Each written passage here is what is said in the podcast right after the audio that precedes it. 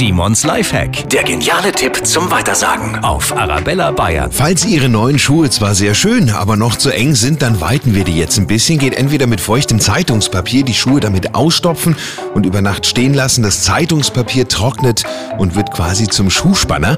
Am nächsten Tag passen die Schuhe dann hoffentlich besser. Oder etwas schneller geht's mit Essig. Einfach die Schuhe innen mit einem Gemisch aus Wasser und Essig Hälfte Hälfte einsprühen.